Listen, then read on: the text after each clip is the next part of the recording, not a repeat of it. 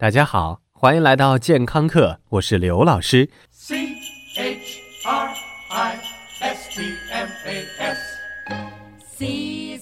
刘老师身在南方，但是也逃避不了寒冷的冬季。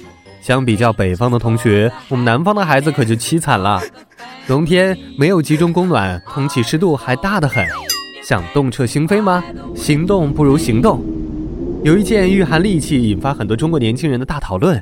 很多年轻人应该觉得全世界只有中国人穿秋裤这种东西，欧美壮汉完全是不用的。于是有网友经过神游，发现了秋裤的秘密。一九五三年，苏联人把数以亿计的秋裤，没有经过任何论证，源源不断地在中国强制推广。可悲的是，穿秋裤并非诞生于中国漫长的封建时期。而是诞生于新中国成立以后，诞生于对苏联老大哥的盲信和言听计从中。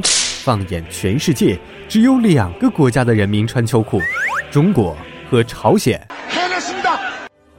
给人穿上保暖的衬裤，人双腿和关节的抗寒性就会在几代之后丧失，也变得完全无法在高纬度地区活动。李森科期望秋裤导致中国人失去在苏联远东地区生存的遗传基础，并带来体质弱化等一系列副作用，削弱了中国的软实力，从而巩固苏联在远东地区的永久占领。呃，然后，这样的故事把秋裤变成了基因武器。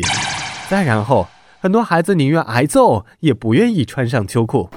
但是，大部分正常人还是为了让腿看起来细一点才抵制秋裤的。他们冻到发抖，也不愿意穿上秋裤。最早和秋裤成为好朋友的，还是17世纪的英国人。秋裤在英语里一般合称为 long underwear 或者 long johns。到十八世纪的时候，秋裤已经成为家喻户晓的时尚单品，不仅有人直接穿上街，而且还能走出引领潮流的稳健步伐。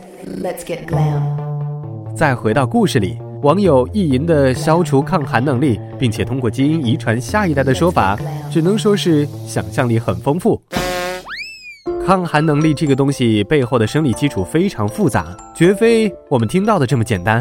人体腿部线粒体不负责产生热量。它们的职能是产生 ATP，只有在褐色脂肪里的线粒体才能专职产热，而这些组织主要分布在颈部和肩膀。照故事逻辑，大概我们应该抵制围巾才对。而基因遗传，哈，首先需要改写体细胞的 DNA，再让体细胞去说服生殖细胞也把自己的 DNA 改一改，才能影响我们的下一代。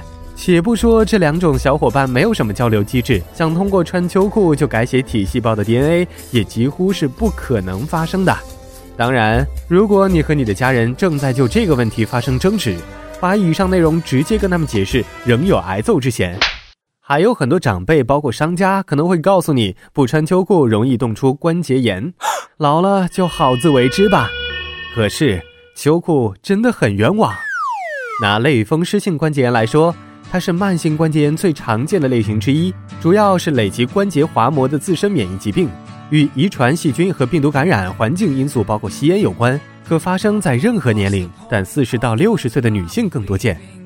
另外，还有一些关节炎，如尿酸太多在关节局部沉积引起的痛风性关节炎，家族遗传引起的强直性脊柱炎，细菌感染引起的感染性关节炎等等。都与寒冷不受保护没有关系，只是关节炎患者在寒冷的时候更容易感受到关节的疼痛症状。加之商业以及中医广告宣传误将寒冷和关节炎联系在一起，所以对于秋裤来说，如何权衡是视作时尚大敌还是保暖利器，还是要各位客官自己斟酌喽。感谢收听，回见。this right's getting faster